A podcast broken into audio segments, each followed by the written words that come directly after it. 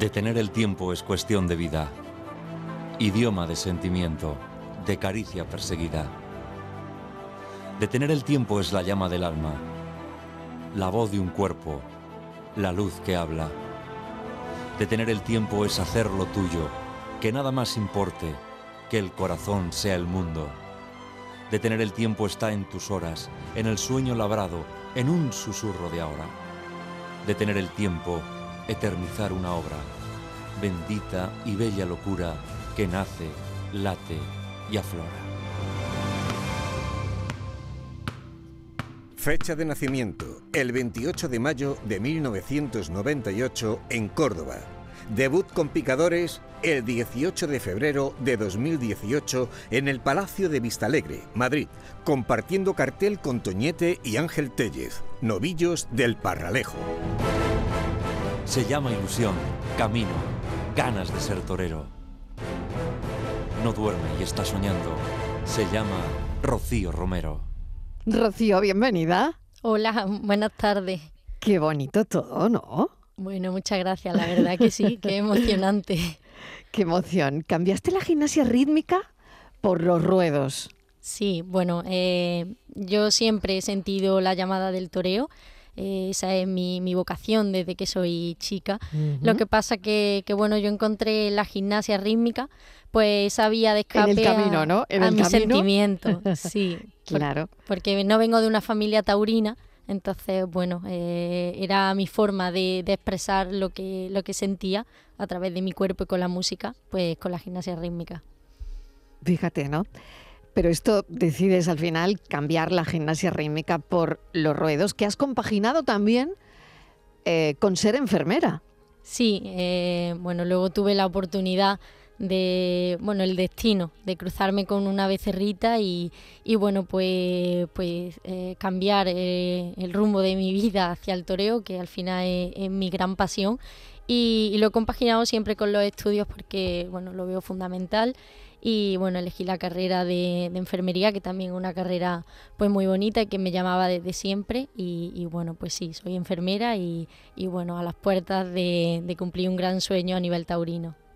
Rocío, ¿qué te resulta especialmente desafiante de este mundo?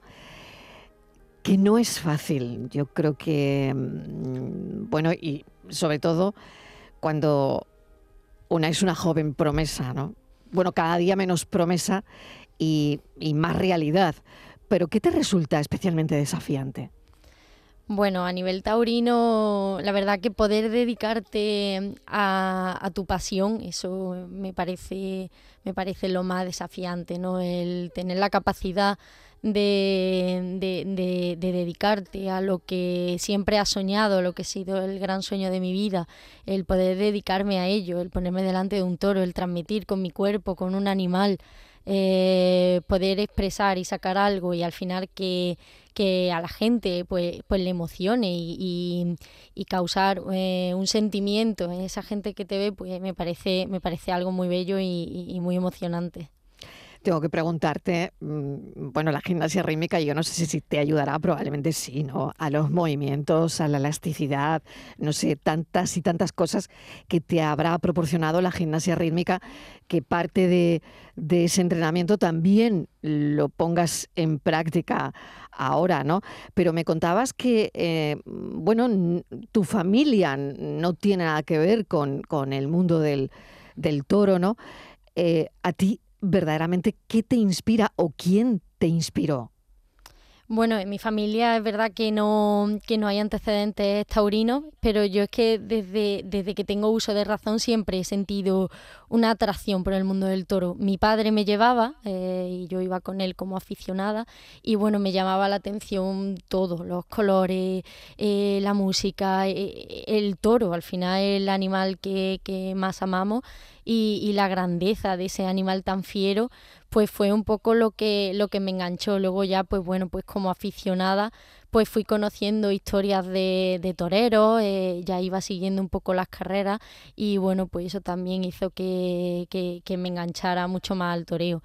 Y bueno, pues la gimnasia rítmica es verdad que me ha aportado mucho, ya no solo a nivel estético, a nivel pues bueno, de, de movimiento, de elasticidad, de plasticidad, sino que también pues desde muy chica pues sé lo que es el sacrificio, el trabajo, mm. el que no siempre las cosas se consiguen a la primera, eh, por, mucho que uno lo trabaje.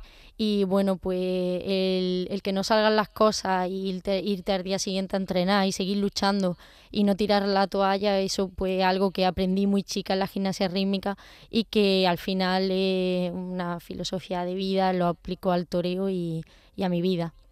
¿Cómo te preparas? Eh, y bueno yo creo que no solo físicamente no porque creo que la persona que se pone delante de un toro Mm, mentalmente tiene que lidiar con muchas cosas. Y mira el verbo que he utilizado, ¿no? Tiene que lidiar con, con el estrés, creo, y con la presión también del exterior, con, con esa presión que ejerce o puede ejercer eh, quien después va a calificar la faena, ¿no? Sí, la verdad que, que, bueno, físicamente hay que estar muy preparado y yo le dedico pues, pues bueno, mm, gran parte de mi día a esa preparación física, pero también le dedico mucho tiempo a la preparación mental, porque al final mentalmente eh, tienes que estar bien. Eh, a lo largo de una carrera taurina, pues se viven muchas emociones, muchas situaciones. Eh, y saber lidiar con, con todo eso y tener la mente lo más despejada posible, lo más tranquila posible, eh, para mí es muy importante porque al final cuando te pones delante de un toro tienes que tener la mente despejada para que pues todas las ideas fluyan y para que puedas analizar bien al toro. Y también pues bueno aprender a, a gestionar todo el triunfo y cuando las cosas no salen bien porque bueno aquí es un mundo muy complejo y bueno, es verdad que, siendo mujer eh, sí, que, sí que hay algunas dificultades extra y, bueno, pues lidiar con eso no es, no es fácil, pero bueno, es parte de mi profesión y, y bueno, estoy en el camino. Claro, te iba a preguntar eso precisamente, ¿no? ¿Cómo es ser mujer en el mundo taurino, ¿no? Eh, donde, bueno, hay, hay referentes mujeres, pero no muchas, ¿no? Ser mujer y joven, además en tu caso, porque te toca lidiar con, la edad, mm, entiendo, ¿no? Em, no sé si tú has sentido algún tipo de, de discriminación, si lo has tenido que superar, si por el contrario ahora mismo ves que todo fluye. Cuéntame un poco cómo es esa situación. Bueno, eh, es verdad que, que, madura muy pronto porque desde muy chica yo empecé con, con 13 años, eh, pues bueno, me junto con, con, personas mayores, llevo trabajando conmigo pues un equipo de, nueve personas y son gente mayor. Y entonces desde muy chica pues pues al final estar relacionada con, con, tanta gente y mayor pues te hace que, que madure. Y luego pues mm, es un mundo muy complicado, tanto si eres hombre como si eres mujer, porque mm. ser torero y ponerte delante de un toro, pues es una profesión muy difícil. Pero es verdad que, mm, que siendo mujer yo sí que he sentido que tienes que justificar más todo lo que haces. Es verdad que al principio cuesta más que te tomen en serio. Yo me acuerdo cuando era pequeña, pues que decía, bueno, al final está aquí para buscar novio, es como no te toman en serio, como y entonces tienes que demostrar que, que, que, bueno, pues que, que, te quieres dedicar a esto igual que otro chaval y con y bueno, que te dedica y te esfuerza igual que, los demás. Luego sí que es verdad que yo siento el respeto de, del mundo del toro, pero mm, cuesta mucho subir y cualquier fallo y muchas veces no por culpa de uno pues, pues se paga más. Eh, rápido te achaca es que mujer, es que no tiene fuerza, es que... Y entonces, bueno, pues cuesta un poquito más y hay veces que he sentido frustración de, de, y mm. un poco agotamiento de tener que justificar cada paso, pero, pero bueno, yo...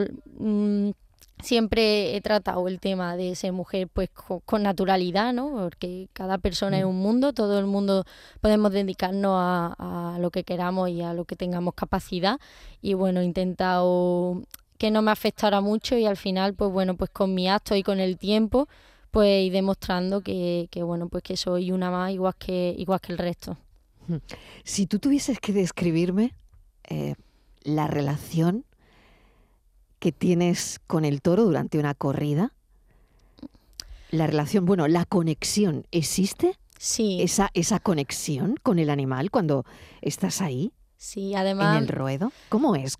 ¿Cómo eso, es? Eso es lo que más, lo que más engancha, ¿no? Porque el mundo del toro es un mundo que tiene muchos entresijos y muchas cosas pues, pues complicadas. Y al final a mí lo que me gusta es, torear, me gusta eh, lo que llegamos a lo que llego a sentir cuando estoy delante de un toro. Al final es un animal y, que sin hablar nos entendemos, solo con la mirada, con sus gestos, con sus movimientos, porque cada animal es como, como una persona, ¿no? Te, te, transmite, te transmite algo diferente y, llegar a, a, conseguir esa conexión que, que no siempre eh, sucede. Hay faenas pues que a lo mejor has cortado dos orejas, pero, pero no has llegado a ese punto. Pero cuando consigues ese punto con un animal, de saber lo que necesita, lo que quiere, y llega a esa, esa conjunción, eso es, eso es algo inigualable y, y es lo que, lo que más me llena y al final es donde yo mm, bebo cuando vienen dificultades, cuando hay momentos complicados, yo me voy a esa sensación, esa sensación que siento delante del toro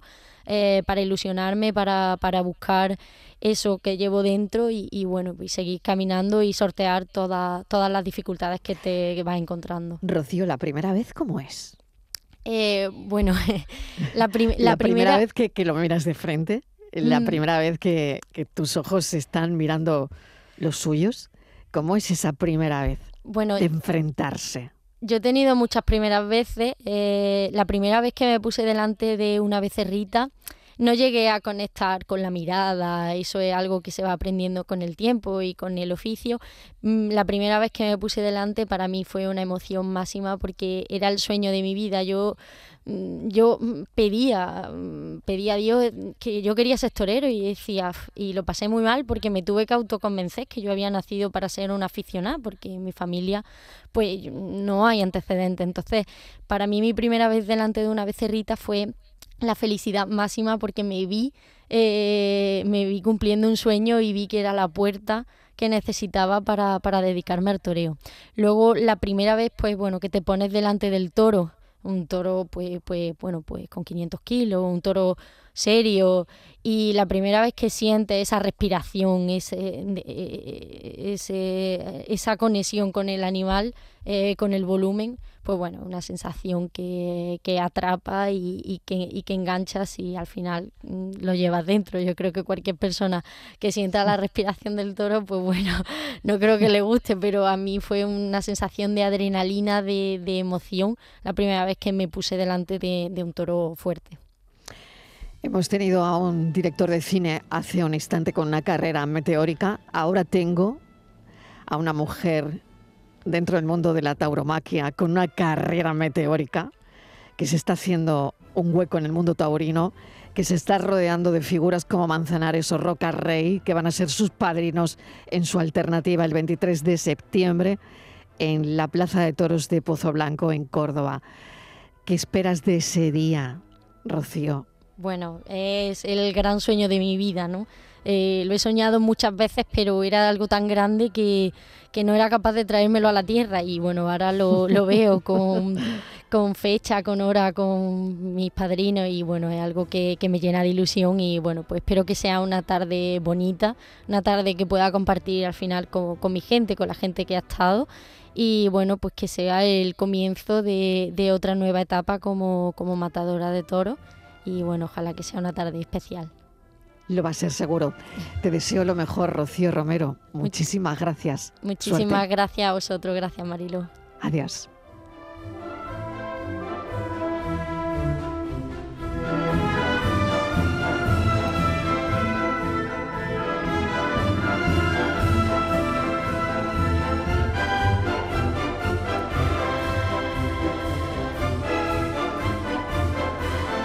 Tarde de Canal Sur Radio con Mariló Maldonado. También en nuestra app y en canalsur.es.